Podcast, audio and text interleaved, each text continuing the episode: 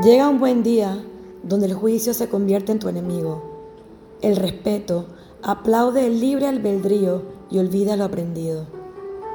Todo empieza a hacer sentido, sin embargo, te cuestionas la forma en que hasta ahora has vivido.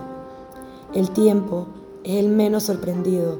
Desde lejos observaba tu recorrido, solo esperándote como un buen amigo.